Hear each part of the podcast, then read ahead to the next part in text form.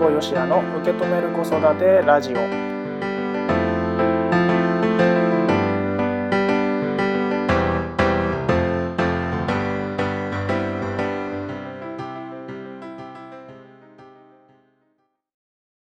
辛坊よしやです。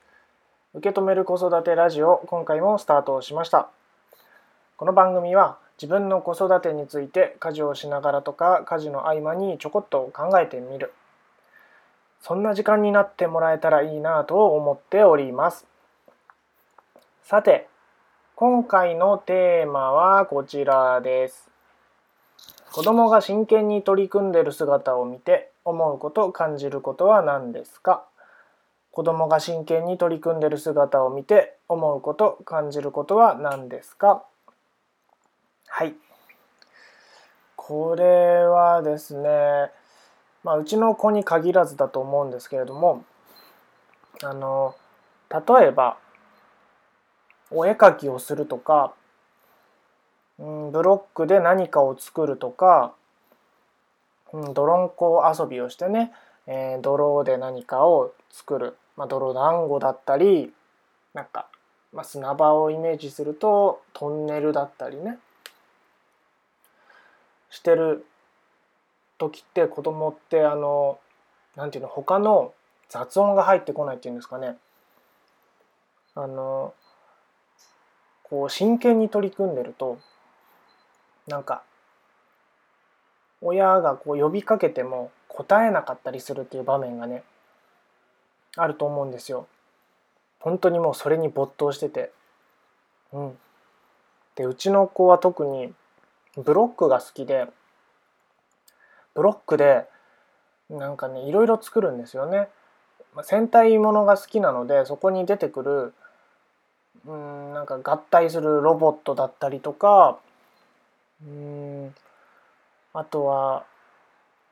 たまたまテレビでね今見た瞬間に何か乗り物がね出てたとしたらその乗り物を作るとか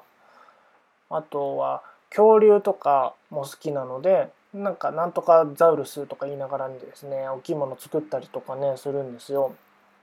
でそれを作ってる時って本当に真剣だからあのー、何？呼んでもね来なかったりとかたとえおやつだとしても返事はしてももう作る手を止めない、うん、真剣にやってるんですよ。でなんか独り言言いながらですねこれは違うなとかなんでここがくっつかないんだろうとかなんか言いながらもう本当にね黙々とこうそこに取り組んでるんですよすごい多分エネルギーですよねすごい思いとかエネルギーを注いで、えー、ブロックで何かを作るということをね結構してるんですようちの子って。でなんかそういうのを見てるとなんかねちょっとね微笑ましいというかすごい頑張ってるなと思って見ちゃうんですよ。でまあこれは遊びですよね。うん、ブロックで何かを作るとかって、まあ、言ったら遊びですよ。で遊びだけじゃなくて何か勉強とかね学ぶっていう時も真剣にこう取り組んでる例えばなんだろうテスト前とかですかね。テスト前とかも多分真剣にね取り組むだろうし。あといずれお仕事ね仕事をするようになっても例えば何か期日があったらそれに間に合うように、えー、取り組むとかね。あとはね恋愛もそうですよね。うん、好きな人のために何かをしようとかこの人と例えばデートするためにはどうしたらいいかなとか真剣に考えたりとか。どんなデートプランを立てようかなとかね真剣にこう考える、うん、本人はすごい真面目なんですけどなんかねそれをこう一歩離れて、えー、見てるとですねなんかすごい微笑ましく思えてしまって今回ねこんな質問を作ったんですけれどもまあ、子供が真剣にしてやってる姿を見て思うこととか感じること。そうだな。なんか応援したくなりますね、うん、応援したくなる。頑張れって。うん。あのそこを茶化したりとかなんか割って入ってここはこうした方がいいよっていうようなアドバイス的なことはなるべく僕はしたくないなと思いました。今この質問に答えてみて。うん。まあ、子供から何かこう聞かれてきたらそれに答えるはすると思うけども今まさに子供が自分で真剣に取り組んでいるんであればそこを邪魔しないで、はあ、頑張ってんだな。本当応援する気持ちだし何か手伝えることがあったらすぐ動けるようにしとこうかなっていう自分の準備をするとか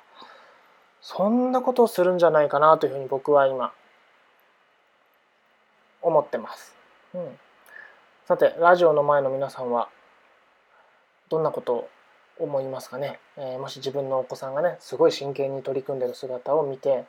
どんなことを思ったり感じたりするか是非ね、えー、考えてみてください。はいというわけで今回のテーマは子供が真剣に取り組んでる姿を見て思うこと感じることは何ですか？子供が真剣に取り組んでる姿を見て思うことを感じることは何ですか？でした。それではまた次回、えー、お会いしましょう。今回も聴いていただいてありがとうございました。